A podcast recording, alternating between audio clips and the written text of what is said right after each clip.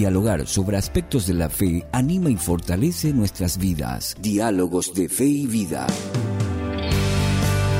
Diálogos de Fe y Vida, un espacio para formular preguntas y dialogar sobre la fe y la vida del creyente. Una presentación del Campus IBA con el doctor Flavio Florentín.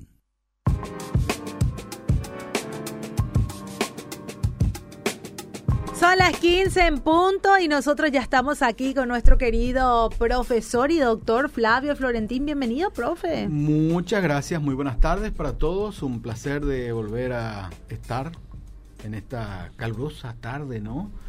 Nubladito y esperando todos, seguramente nuestros amigos y compatriotas del Chaco, más esperando la lluvia que nosotros. Dice que va a llover. Bueno, uno ya a veces pierde, gracias a Dios no perdemos la fe en nuestro Dios, Ah. que tiene el control de la naturaleza y tiene el control para enviar la lluvia temprana o tardía. En este caso ya estamos clamando por la tardía, ¿verdad? Mm. Y esperemos que sí, esperemos que realmente, porque también personas que se dedican al cultivo de granos, escuché hoy, que están esperando las primeras lluvias para hacer las famosas plantaciones de soja, ¿verdad? Mm. Todo pues depende de la lluvia, ¿verdad? Y bueno, y estamos, escuché también con una bajante pronunciada del río Paraguay. Bueno, pero de cualquier manera, nosotros que somos creyentes, lo que tenemos Mm. que hacer es orar a nuestro Dios, pedirle a Él las cosas que necesitamos. Darle gracias por lo da- que Él ya ha hecho. Muchas gracias por y esa así la paz que esa- sobrepasa todo, todo entendimiento, ¿verdad? vivirá nosotros mientras estemos en Cristo. Uy, uy, uy, se ve que usted anda leyendo mucho. Pasa la que me encanta ese escritura. versículo. Vos sabés que en esta Wow. etapa de mi vida, este Sí. es el versículo de mi vida. A ver, Eh, repetinos de- otra vez. No se preocupen por nada. No se turbe vuestro corazón. Eh, dice otro, sí. En cambio, oren por todo. Amén. Den Pídenle, pídanle a Dios lo que necesita y Ah. denle gracias por lo que Él ya ha hecho. Uh, y la paz de Cristo morará en nosotros mientras estemos en Él, vivamos en Él y confiemos en Él. Ay, ¿eh? ay, ay, se tomó el tiempo para Que- memorizar entonces, ¿verdad? Sí, pasa que me tengo que levantar con ese versículo todos los días, ¿verdad? Nuestro Señor es bueno, ¿verdad? Sí, y sí, acá en- en- siempre yo le digo a los oyentes, tenemos de todo un poco acá en Asunción, ¿verdad? Sí. De repente eh, llueve, de repente eh, no llueve, de Ah. repente hace un poco de frío, de repente calor. Tenemos de todo un poco. ¿eh? todo y muy drásticamente en estos últimos tiempos, ¿no? Con Así- respecto al frío y calor, por lo menos, ¿verdad? Así es, mi querido profe. Hoy tenemos eh, de nuevo la serie Sí, tenemos de Sendero nuevo- de Vida Plena. Sendero de vida plena, estamos caminando por el Evangelio de Juan y hoy vamos a ocuparnos de leer el Evangelio de Juan capítulo 14. Mientras vos buscás ese capítulo, yo voy a, a hacer un poquito alguna Juan referencia. capítulo 14. Juan 14. A, a hacer un poco una referencia a lo que estamos viviendo y estamos concluyendo en el día de hoy en el IDA. Tuvimos desde ayer al mediodía una experiencia anual que solemos hacer, que es un poco puertas abiertas. Nosotros invitamos a todos aquellos hermanos nuestros de las iglesias que vengan y nos visiten y vivan con nosotros 24 horas en el IBA. Y desde ayer estamos cerca, no sé, aproximadamente 50, 60 personas, jóvenes, adultos, inclusive simpático. Tuvimos a una mamá que vino acompañando a su hija de 18 años, bien del interior profundo, allá del departamento de San Pedro, de una de las iglesias este, evangélicas, ahí del interior profundo, vino acompañando a su hija porque su hija tiene el interés de estudiar la palabra de Dios, quiere venir con nosotros a estudiar el próximo año. Y bueno, Dios quiera que confirme eso. Siempre yo digo, ¿verdad?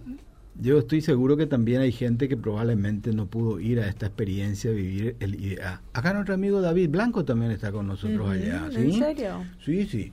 Entonces yo siempre digo, ¿verdad? Que uno cuando tiene ese deseo de estudiar la palabra para formarse no solamente en el conocimiento de la palabra de Dios, sino también eh, capacitarse, formarse para el servicio, ¿verdad? Porque eso siempre hay que Mm. tener en cuenta. El instituto bíblico o cualquier instituto de formación bíblica o teológica no necesariamente debe ser un lugar donde uno va solamente para conocer la Mm. Biblia. El conocimiento de la Biblia esperemos que nos den nuestras iglesias, porque esa es primariamente la función de la iglesia, enseñar la Biblia. Pero a través de esa enseñanza de la Biblia que recibimos en la iglesia, puede que a algunos el Señor, como a Pablo, a Bernabé y eso, apartadme a este para la hora que yo, para la hora de servicio que yo le he llamado. En ese caso, si una persona siente ese llamado, ese deseo de servir y prepararse para el servicio de una manera más consciente, más profunda y más clara, pues ahí estamos bienvenidos todos para un tiempo de preparación. La invitación ya está hecha. Ya está hecha, ¿verdad? Bueno, Juan capítulo 14 y lo que pusimos el título para este para nuestra charla de esta tarde es que Jesús es el camino al Padre y, el, camino también al Espíritu Santo. Y veamos un poco el texto de la Biblia que nos dice en torno a esto, ¿verdad? ¿Por qué dice que Jesús es el camino al Padre y al Espíritu Santo? ¿Querés que lea todo el capítulo 14? Sí, sería muy bueno. Tiene una partida de versículos, pero como vos estás enamorada de la Biblia, ahora vamos a leer todo. Vamos a leer. No se turbe vuestro corazón, creéis en Dios y creéis también en mí. En la casa de mi Padre muchas moradas hay. Si así no fuera, yo os hubiera dicho, voy pues a preparar un lugar para vosotros. Y si me fuere y os prepararé un lugar, vendré otra vez y os tomaré a mí mismo para que de donde yo estoy, vosotros también estéis. Y sabéis a dónde voy y sabéis el camino. Le dijo Tomás, Señor, no sabemos a dónde vas. ¿Cómo pues podemos saber el camino? Jesús le dijo, Yo soy el camino y la verdad y la vida. Nadie viene al Padre sino por mí. Si me conocieseis, también a mi Padre conoceráis, y desde ahora le conocéis y la habéis visto. Felipe le dijo, Señor, muéstranos al Padre y nos basta. Jesús le dijo, ¿tanto tiempo hace que estoy con vosotros y no me has conocido, Felipe? El que me ha visto a mí, ha visto al Padre. ¿Cómo pues dices tú, muéstranos al Padre? ¿No crees que yo soy en el Padre y el Padre en mí? Las palabras que yo os hablo no las hablo por mi propia cuenta, sino que el Padre que mora en mí, Él hace las obras. Creedme que yo soy en el Padre y el Padre en mí. De otra manera, creedme por las mismas obras. De cierto, de cierto os digo, el que en mí cree, las obras que yo hago, él las hará también, y aún mayores hará, porque yo voy al Padre. Y todo lo que pidieres al Padre en mi nombre, lo haré para que el Padre sea glorificado en el Hijo. Si algo pidieres en mi nombre, yo lo haré. Muy bien, excelente, muchísimas gracias. Eh, este es un pasaje de la escritura eh, muy hermoso el capítulo 14 de Juan es un pasaje fabuloso que contiene muchas verdades, casi diríamos absolutas, con respecto a lo que es la fe en Dios, la fe en Jesús y por supuesto cuando tenemos fe en Dios, fe en Jesús, tenemos también el Espíritu Santo de nuestro Dios. Hay ciertas cosas que nos enseña este pasaje. Una de esas primeras grandes verdades tiene que ver con lo que dice el primer versículo. Fíjate mm. que ahí lo primero que ahí el Señor Jesús le dice a sus discípulos es, no se turbe vuestro, corazón, ¿verdad? Eso que vos estabas mencionando al empezar el programa. No se inquieten, sería eso, ¿verdad? No se inquieten por lo que ocurre, crean en Dios, crean también en mí. Ahora, convengamos que esto es fácil leer, fácil mm. pronunciar, pero realmente inter... O sea, hacer que en nuestro interior esta gran verdad nos traiga paz no es una cosa sencilla, no es una cosa sencilla.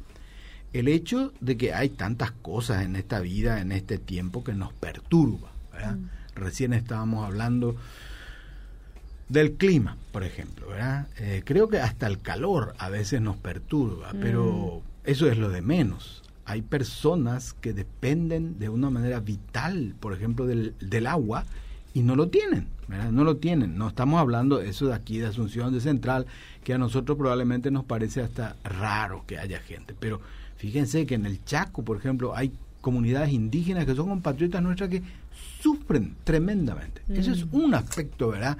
De una cosa que realmente uno puede decir que inquieta nuestra vida, mm. perturba nuestro corazón, aunque hay que decir que interesantemente he observado que esas comunidades que sufren de esto constantemente, porque no solamente de este año, cada año parece que eso tienen ese tipo de experiencia, de alguna manera se acostumbran a esa carencia, a esa falta de este líquido vital. Pero traigamos un poco esta, esta experiencia, o sea, mejor dicho, esta verdad a cosas mucho más personales e íntimas. Una cosa son aquellas cosas externas que necesitamos para sobrevivir, pero siempre hay cosas en nuestro interior que nos molesta, que nos inquieta mm. y que en otras palabras podemos decir nos quita el gozo.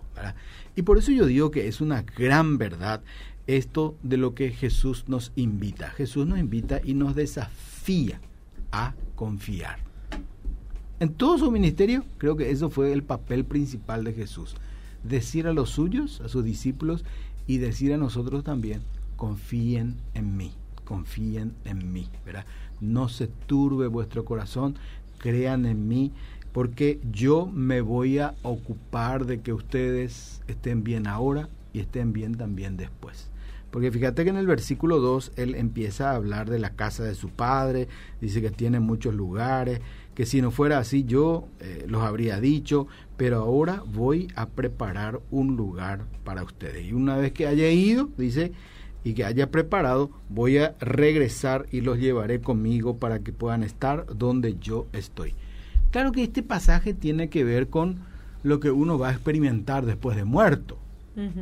Y pero uno dice, yo en la vida ahora necesito tener paz, mm. necesito tener tranquilidad, algo que me consuele de aquellas cosas que me perturban. Y ahí Jesús nos dice, confía, la confianza, el creer. Eso es muy importante para que nosotros podamos tener aquella paz que tanto deseamos. De hecho, que en este capítulo va a hablar después hacia el final también de la paz también que Jesús nos da.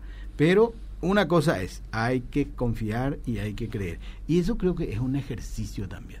Vos estabas hoy diciendo que te levantás mm. todo el día con este versículo y te decís, te programás, te alentás y repetís. Ah. Es un mecanismo, es un ejercicio, ¿verdad? El hecho de que repitamos la palabra de Dios, pero no solamente repetir. Que la vivamos. Que la vivamos y que vivamos en función a esa declaración mm. que dice el texto. Acá dice Jesús, confíen en mí, no se turben vuestro corazón, crean en mí. Por esa razón, una vida de fe arranca con el tema del creer, con el tema de la confianza. ¿En qué? En algunas cosas que yo tenga en mi casa y toco para que las cosas me vayan bien, en absoluto. Confiar en Jesús, en el Hijo de mm. Dios. Eso es lo que Él dijo, ¿verdad? Crean en mí, crean en mí para que en vuestro corazón se anide la paz y puedan liberarse de aquellas perturbaciones que tienen en la vida. Entonces, la primera cosa que este capítulo 14 nos enseña es a confiar en Jesús. Un creyente no puede pegarse el lujo de decir, bueno, mm, me cuesta creer. Bueno, podemos decir eso, nos cuesta creer. Y a lo mejor hay que ser sincero y en ciertas circunstancias decir eso, me cuesta creer. Y el propio Jesús también escuchó de algunas personas que dijo, tengo fe, pero aumenta mi fe, ¿verdad? Y a lo mejor nosotros también tenemos que hacer eso, de pedir al Padre, ¿verdad? Que cuando nuestra confianza está menguando, está bajando, orar para que Dios aumente nuestra fe. Hay personas, hay creyentes que uno se sorprende por la confianza plena y segura que tienen. Y son personas mucho más estables, equilibradas y felices. Sencillamente, ¿por qué? Porque justamente hacen lo que Jesús acá dice confíen en mí. Una segunda cosa al cual quiero hacer referencia es que Jesús en este capítulo 14 nos muestra el camino al Padre. El camino al Padre. Jesús es el camino, la verdad y la vida. Ahí dice eso en el versículo 6, ¿verdad?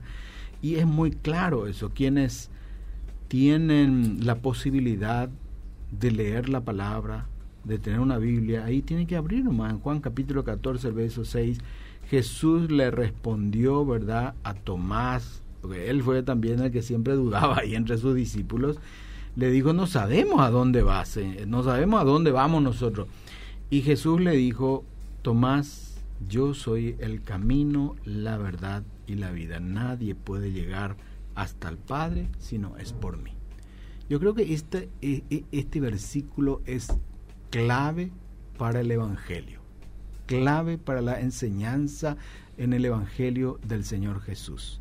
No hay otro camino para llegar a acercarse en, eh, al Padre. El camino que nos lleva al Padre es Jesucristo según la palabra de Dios.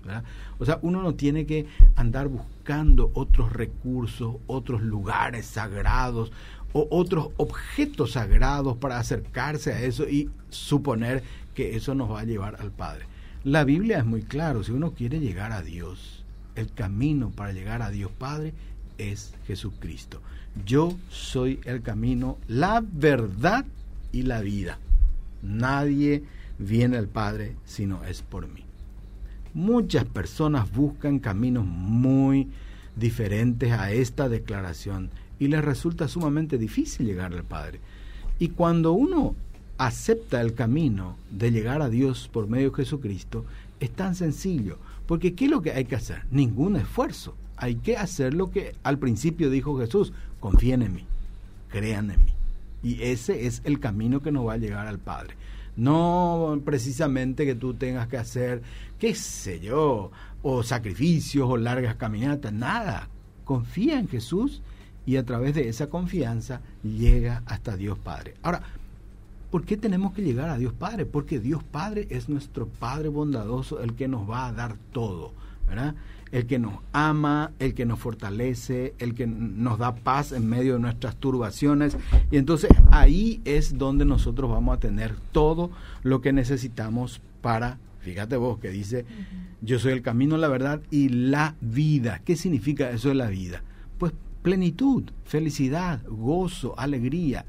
Vuelvo a reiterar, siempre hemos dicho en este programa que cuando hablamos nosotros de una vida plena, no estamos diciendo de una vida libre de problemas o libres de preocupaciones. Lo que estamos diciendo que la vida plena, a pesar de dificultades y perturbaciones que podamos tener, si tenemos asegurado el camino por donde vamos para llegar al Padre, vamos a tener paz, vamos a tener tranquilidad y vamos a tener vida plena. Pero hay que hacerlo primero, ¿verdad? Creer en Jesús, confiar en Él, porque Él es el camino para llegar al Padre. Y la otra cosa que tenemos que saber también y que nos enseña este capítulo es lo que dice en el verso 14. Fíjate vos que primero nos dice confíen, después nos dice yo soy el camino y en el verso 14 nos va a hablar de un tema tan necesario y que es eh, en la vida del, del cristiano, que es el tema de la oración. Les concederé todo lo que pidan en mi nombre, dice en una versión que tengo aquí en mi celular. Pero en las otras versiones dice, si algo piden en mi nombre, yo lo haré. Versículo 14. Aquí nos invita a la oración. O sea que aparte de conocer el camino para llegar al Padre, que es Jesús, aparte de llegar a Dios por medio de Jesús, tenemos que ejercitarnos en orar. Y creo que hasta este pasaje es un poco benigno con nosotros, porque todos, la mayoría, cuando oramos, siempre pedimos. ¿no es cierto? La mayoría de las veces cuando no sabemos luego creo que orar. Sí, no sabemos luego creo orar sin pedir. Y está bien, no si está no agradecemos chiquitita y después también, sí. pero está bien, porque Jesús nos dice acá, pidan todo lo que necesitan y yo oraré al Padre para que ustedes lo tengan, ¿verdad? O sea, no está mal en absoluto eso que nosotros pidamos al Padre lo que necesitemos. Pero para eso la oración tiene que ser pues una conversación franca y libre a nuestro Dios. No es necesario que cuando nosotros oremos andemos, como dice la Escritura, en vanas repeticiones. Ni tampoco recemos siempre la misma cosa. Orar al Padre es hablar de una manera franca, libre y tranquila de nuestras necesidades con nuestro Dios. Por ejemplo, si tenemos ciertas dudas en la vida, pues hay que hablar con el Padre y decirle, tengo dudas, no hay que tener temor de orar al Padre sobre nuestras dudas, por ejemplo. Más fácil nos resulta cuando tenemos dificultades orar a nuestro Padre Celestial. Conozco a muchas personas que tienen dificultades serias en la vida, por ejemplo, de su manutención, de que depende a veces de que venda sus productos y que gane, y siempre esas personas salen de su casa, Señor, confío en ti, que voy a vender, y van con esa idea y con esa convicción, y Dios les responde, Dios les responde, porque es una oración también franca, hecha y con mucha sinceridad. Entonces, cuando estamos ahí con el propósito de conversar con nuestro Dios a través de oración, pues tengamos la libertad. Él es nuestro Padre y además es un Padre amoroso. No es un Padre así muy tirano ni rígido que no quiere escuchar de nuestros problemas. Él quiere escuchar de nuestras dificultades, porque esa es la manera en donde Él también va a obrar para que nuestro corazón no se turbe, como dijimos al principio, ¿verdad? Bueno, ahí está el camino, ¿verdad? Confiar en Jesús, porque Él nos lleva al Padre, y una vez que ya sabemos el camino que nos lleva al Padre, ¿para qué queremos llegar al Padre? Para orar, para agradecer, para alabarle a Él, pero también para expresarle nuestras necesidades. Y gracias a Jesús, por eso en nuestras oraciones siempre lo oramos en el nombre de Jesús, porque dice Jesús es nuestro gran intercesor también, el que ora por nosotros y yo haré que ustedes tengan esas cosas que tanto piden. Entonces, esa es otra gran enseñanza de este capítulo, que es el tema de la oración. Nos enseña la confianza, el camino al Padre, la oración. Pero acá viene una cosa desafiante también que está en el versículo 15 y 16. Estos versículos nos invitan a la obediencia. Es de un punto muy importante también. No tenemos que creer nosotros que porque llegamos al Padre por medio de Jesús o porque le oramos frecuentemente, Dios nos va a dar todo lo que Él va a mirar y va a esperar que nosotros seamos obedientes a su palabra. Obedientes a su palabra.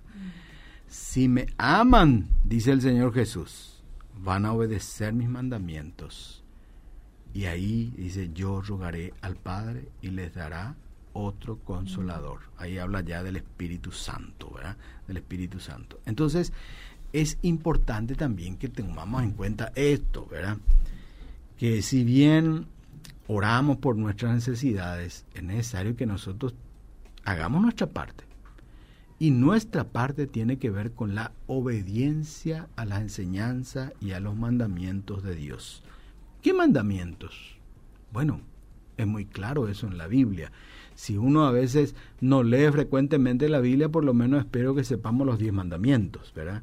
Sabemos los diez mandamientos y por lo menos podemos empezar por ahí, ¿verdad? Pero no solamente eso, ¿verdad? Pero también no tenemos que tener temor cuando hablamos de obedecer los mandamientos, porque el propio Señor Jesús dijo, mi carga es ligera, o sea, Él no vino a ponernos otras demandas sobre nuestros hombros, sobre nuestros corazones. Al contrario, si nosotros seguimos al Señor Jesús, si conocemos el camino para llegar al Padre, si oramos por nuestras necesidades, yo espero que también el Espíritu Santo nos ayude a ser obedientes Creo que esa es una de las primeras funciones también del Espíritu Santo, nuestro Dios, que nos ayuda a ser obedientes. La obediencia a los mandamientos de Dios es un requisito fundamental para que en nosotros viva plenamente el Espíritu Santo de nuestro Dios. Dijimos en nuestro título, ¿verdad? Que Jesús es el camino al Padre y el camino al Espíritu Santo. Aquí en este pasaje el Señor Jesús le dijo a sus discípulos, yo me voy, voy a preparar un lugar, pero voy a enviar también a alguien en mi representante, voy a enviar al consolador que es el Espíritu Santo nuestro Dios. Y el Espíritu Santo nuestro Dios, cuando viene, no solamente nos va a hacer felices y nos va a hacer gozosos, sino que nos va a ayudar a cumplir los mandamientos de Dios. Esa es una de las tareas fundamentales también. Y si es necesario que cumplamos los mandamientos, el Espíritu Santo va a interceder, va a ayudarnos, va a mostrarnos el camino para esto. Y finalmente, este capítulo, me gusta mucho el verso 27. Yo creo que hasta ahí no llegamos la lectura, pero fíjate en el verso 27 si tenés abierto en ese capítulo y repetir un poco lo que dice según esa versión que vos leíste. La paz os dejo, mi paz os doy, yo no las doy como el mundo las da. No se turbe vuestro corazón ni tenga miedo. Excelente para la conclusión, ¿verdad? Yo creo que todos quienes hemos empezado probablemente a mirar este capítulo y querer confiar en Dios y desprendernos de nuestras ansiedades, finalmente vamos a llegar a eso si somos obedientes a la voz de Dios. Eh, vamos a poder sentir lo que esto dice, ¿verdad? Que la paz que Jesús nos da es nuestra y esta paz que vamos a tener en Jesús no es cualquier paz, ¿verdad? Sino que es una paz que viene del interior nuestro por la obra del Espíritu Santo y nos ayudará a que nuestro corazón se inquiete, no, se aquiete, mejor dicho, en medio de las tribulaciones. Por eso es que necesitamos nosotros creer en Jesús. Mm. No se turbe vuestro corazón, crean en mí. Necesitamos que a través de Jesús lleguemos a Dios Padre. Y llegamos a Dios Padre por medio de la oración. En la oración vamos a dar gracias, vamos a alabar a nuestro Dios y vamos a hablarle sinceramente a Dios de nuestras preocupaciones y de nuestras perturbaciones. Si hacemos esas cosas, vamos a ser guiados por el Espíritu Santo a cumplir la palabra de Dios, a cumplir los mandamientos de Dios. Y si esas cosas hacemos, es seguro que tendremos la paz que Jesús nos da. Amén. ¿Sí? Sí, todos queremos tener paz. Exacto. Entonces ya sabemos el camino. Ya sabemos. Ya sabemos el camino. Ya sabemos el camino. Confiar en Jesús. Después llegar hasta el Padre por medio de nuestras oraciones volcar ahí sinceramente nuestro corazón a través de la oración. Obedecer. Obedecer, muy importante, obedecer la, la, palabra de Dios, ser obedientes a Dios. Y si tales cosas hacemos, pues la paz os dejo, vamos a poder realmente vivir y sentir. Amén. Qué linda enseñanza, mi querido bueno, esperemos que Muy atenta la audiencia, ¿eh? Sí, sí, seguro que sí, sí. Y, creo que no es una cosa nueva que yo traigo, es un recuerdo de las cosas que nosotros como cristianos tenemos que hacer. Esa es la gran enseñanza del capítulo 14 del Evangelio de Juan, que nos muestra el camino, que Jesús es el camino al Padre y al Espíritu Santo. Siempre es importante volver a leer y releer este capítulo para sacar enseñanzas más eh, efectivas, más útiles para nuestra vida. Pero Dios nos bendiga a todos y que podamos realmente tener la paz que nos prometió Jesús en nuestros corazones. Muchísimas gracias, profe, por estar nuevamente aquí con nosotros. Nos vemos el próximo Dios mediante.